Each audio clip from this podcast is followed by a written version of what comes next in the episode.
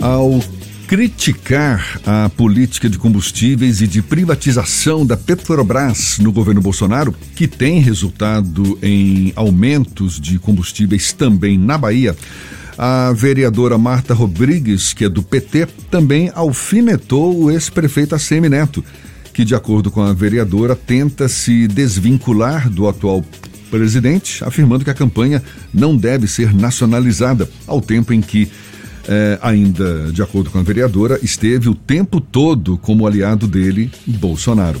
A vereadora Marta Rodrigues, do PT, é nossa convidada, é com ela que a gente conversa agora. Seja bem-vinda. Tudo bem, vereadora? Bom dia para a senhora.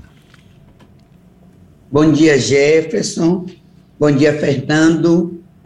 E todos que estão aí nos acompanhando, os ouvintes.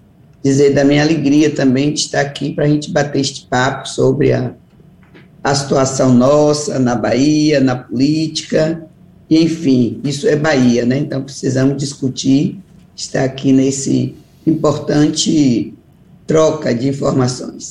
Pois é, a senhora vereadora de Salvador, deixa eu primeiro te perguntar qual avaliação a senhora faz do cenário político atual aqui na capital, onde estão concentradas essas duas maiores forças, de um lado o grupo liderado pelo ex-prefeito Assemineto, de outro, o grupo governista, que tem Jerônimo Rodrigues como pré-candidato ao governo, ainda tem espaço e é para esse cenário que a gente está caminhando de tensão ainda maior entre essas duas forças antagônicas? Qual é a avaliação que a senhora faz?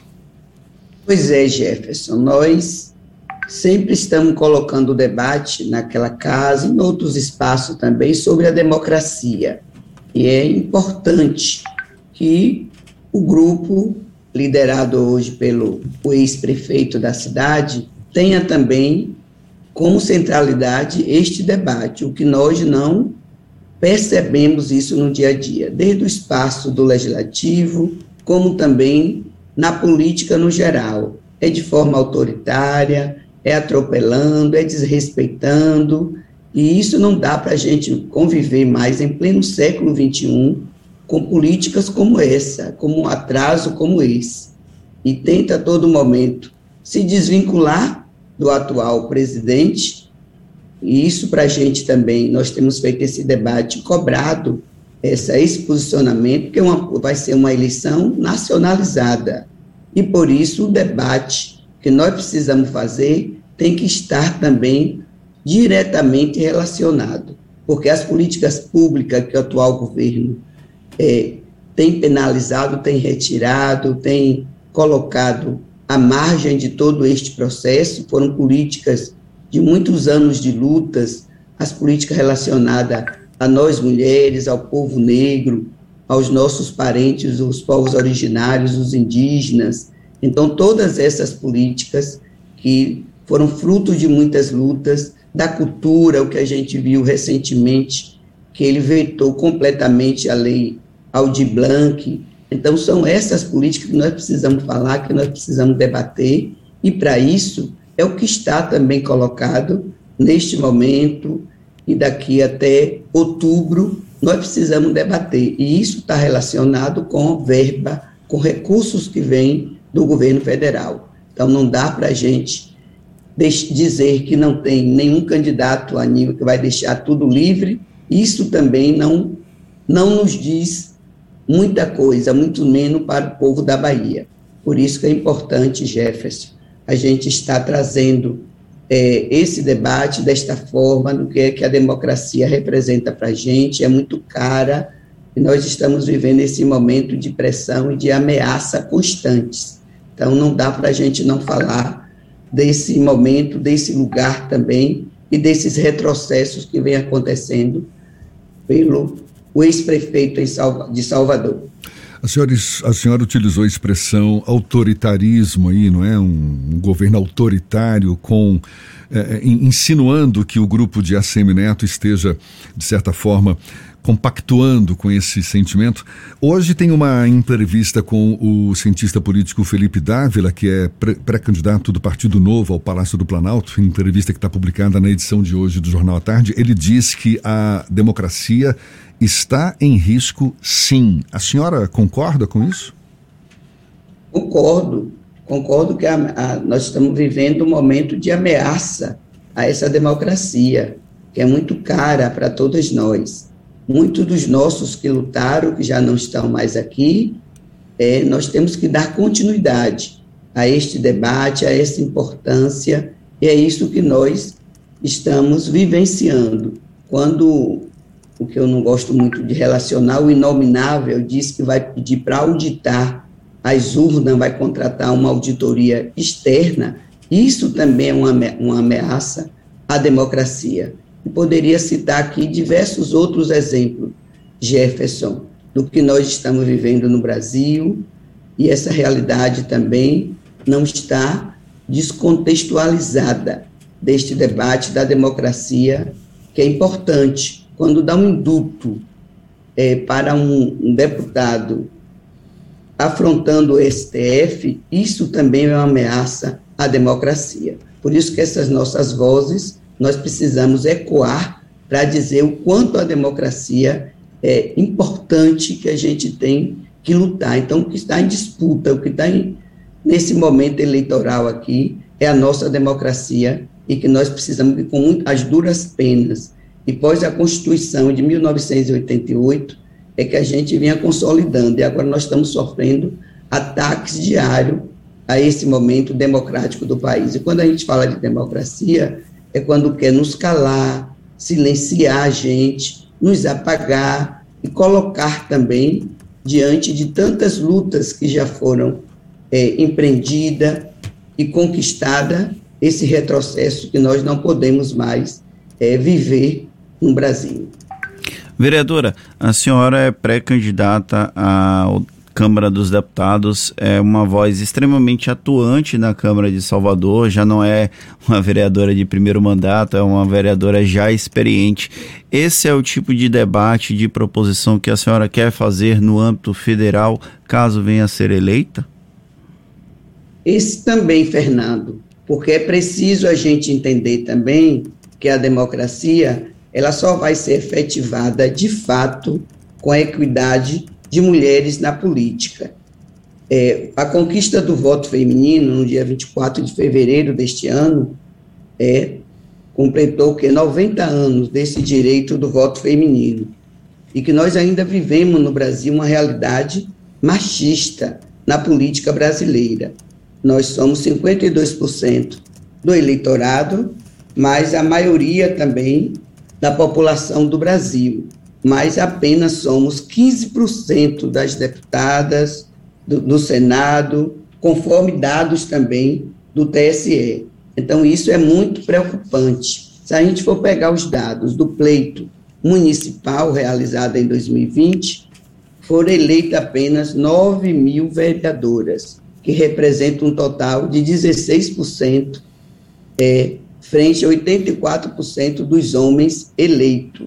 Então, isso para a gente, das prefeituras também, que nós tivemos mulheres eleitas, apenas 12,1 dos municípios que nós tivemos representação de mulheres. Só temos uma governadora que foi eleita. Agora já cresceram mais duas que estavam na suplência. Então, isso nos preocupa. Então, esse é um debate da representatividade de mais mulheres nos espaços de poder e de decisão, mas queremos também discutir, Fernando, o desemprego, e a gente vai ver os dados que o DIEESE tem apontado, o número de mulheres desempregadas no país já chega a 8,6 milhões. E também as mulheres que chefiam seus, os seus lares, que são a grande maioria também. Por isso que esse debate nós precisamos trazer para essa centralidade, com essa pouca representatividade. E quando a gente fala de representatividade, nós estamos falando também de democracia, e nós estamos também colocando no centro todas essas políticas, eu já citei aqui algumas, para a gente continuar buscando. Então, a luta também vai ser essa, é, a luta para que a gente altere a realidade, nós precisamos discutir orçamento público, e as mulheres também têm muitas propostas para que a gente possa empreender e levar. A gente discutir um, um projeto de desenvolvimento sustentável, socialmente justo, feminista, antirracista, anticapitalista. Então, é esse debate que nós também queremos estar fazendo lá e vamos fazer como nós fazemos no dia a dia aqui na Câmara Municipal. Apesar dessa força desse debate, e, e, a senhora é uma voz extremamente atuante nesse sentido, eleita aqui em Salvador em mais de uma oportunidade, o Partido dos Trabalhadores não tem um histórico de conseguir efetivar mulheres na Câmara dos Deputados. Nós temos a, no histórico apenas a, a, atual prefeita de Lauro de Freitas, Moema Gramacho, que foi eleita deputada federal pelo PT. O que falta ainda dentro do próprio núcleo do, do partido da senhora para que mais mulheres estejam representantes em espaços de poder, como é o caso das câmaras de vereadores, assembleias legislativas, na própria Câmara dos Deputados, em um contexto em que, quando se há uma demanda por exercer funções no executivo, também acabam apresentando, na maioria das vezes, homens. Exatamente, Fernando. Você foi muito feliz o Partido das Trabalhadoras e dos Trabalhadores, em pleno século XXI, nós só elegemos uma representação feminina na Câmara Federal, que foi a, a ex-deputada federal e hoje prefeita do município de Lauro, Moema Macho.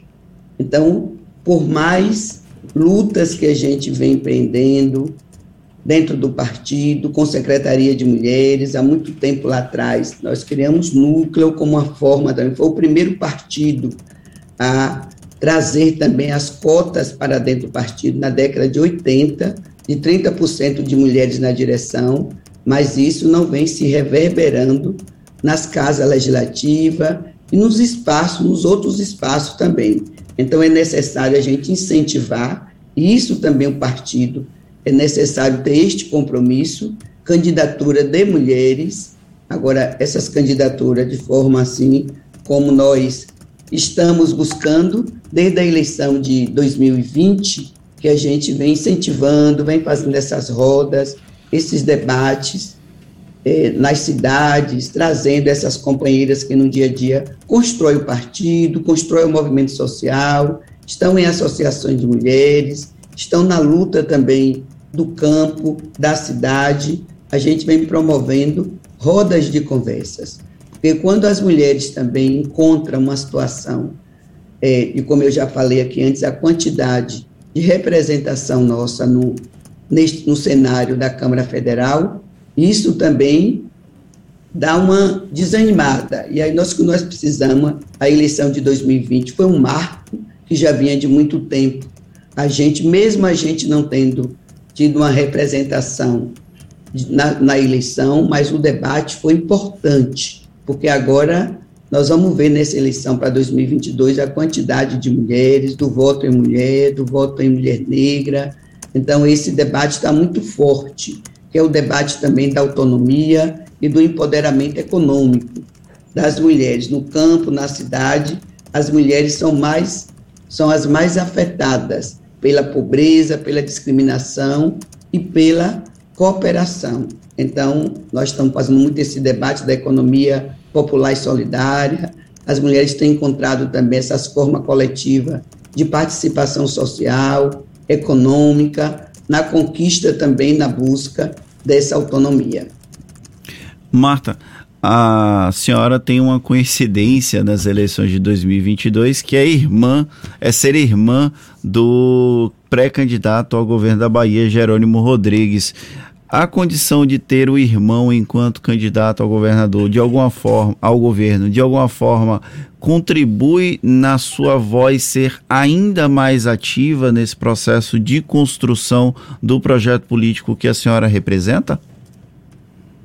Fernando, eu já ouvi muito essa pergunta. Muita gente tem me pautado com essa pergunta. Eu tenho dito que eu tenho uma trajetória também na política, já sou vereadora de terceiro mandato, já presidi o PT no município de Salvador por três vezes e tantas outras é, ações que a gente nós já tivemos à frente enquanto mulher, enquanto mulher negra, e colocando também na centralidade este debate. Assim também como o pré-candidato professor Jerônimo Rodrigues tem também a sua trajetória, tem a sua história também de militância, de luta, desde o MOC, do Movimento de Organização Comunitária, professor e os cargos também que ele já desempenhou com muita capacidade e com muita firmeza, tanto no Ministério do Desenvolvimento Agrário, como na SECT, foi secretário da, da Desenvolvimento Rural e ultimamente estava na Educação. Então, ele também tem a caminhada, tem o percurso, tem a trajetória política dele, como a minha também. Então, a gente tem feito esse debate que é importante a gente afirmar e não estar tá associando também, dizendo, não, porque eu, eu pré-candidato a governador que tem aí, a nossa trajetória, a nossa luta, a nossa pauta que a gente vem buscando no dia a dia é essa e que nós vamos continuar também firme e forte, fazendo também como nós estamos, nós estamos realizando e fazendo a campanha do professor Jerônimo, mas com muito respeito, com muita é, autonomia e com muita independência, aqui dentro do PT também, no movimento social, de onde eu fui forjada nessas lutas, eu aprendi com os companheiros, com os companheiros que a gente tem que traçar a nossa trajetória, a nossa luta coletivamente, que é assim que nós entendemos e compreendemos dos espaços onde nós estamos ocupando.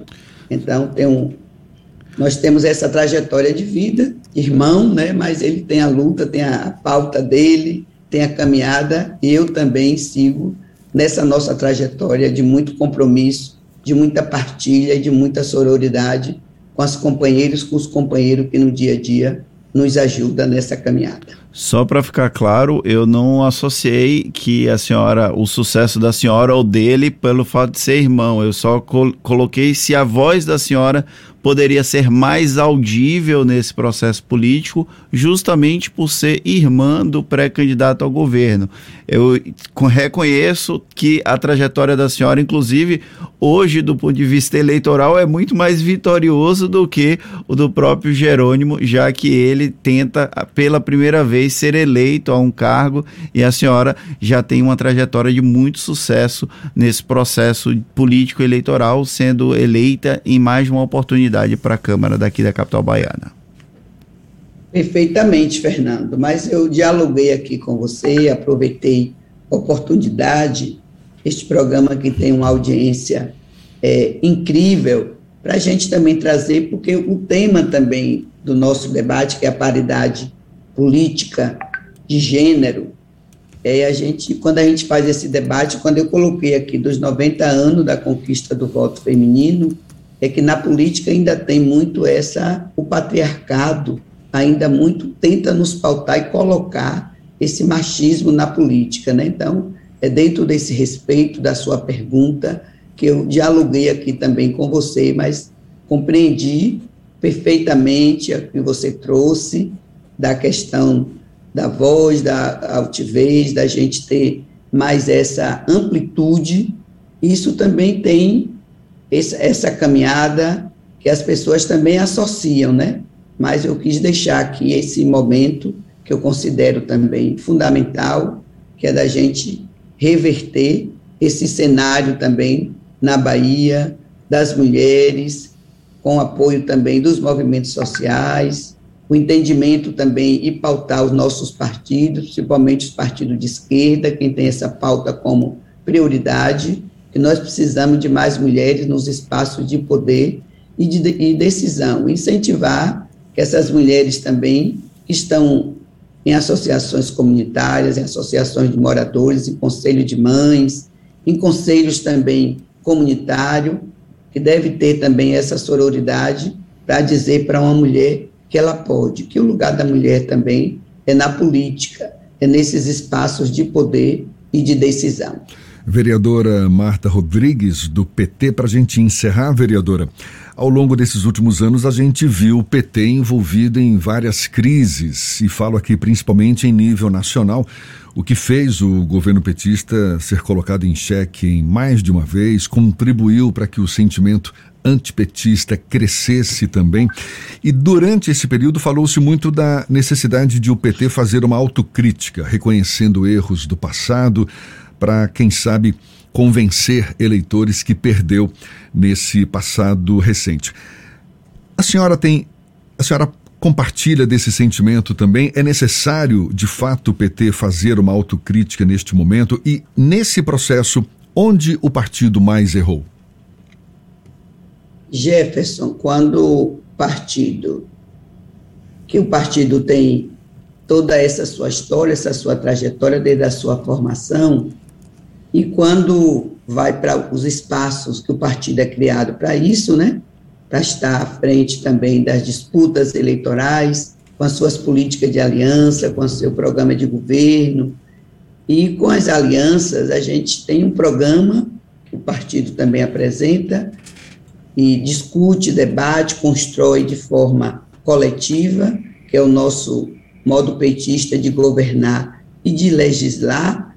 E quando a gente acaba distanciando um pouco de algumas dessas pautas, dessas nossas políticas, dessas nossas bandeiras históricas que o partido foi forjado e foi constituído dentro desta com este propósito, com este objetivo, então, acaba tendo essas críticas que a gente, eu mesmo, quando alguém faz uma crítica e que eu incorporo, que é para melhorar.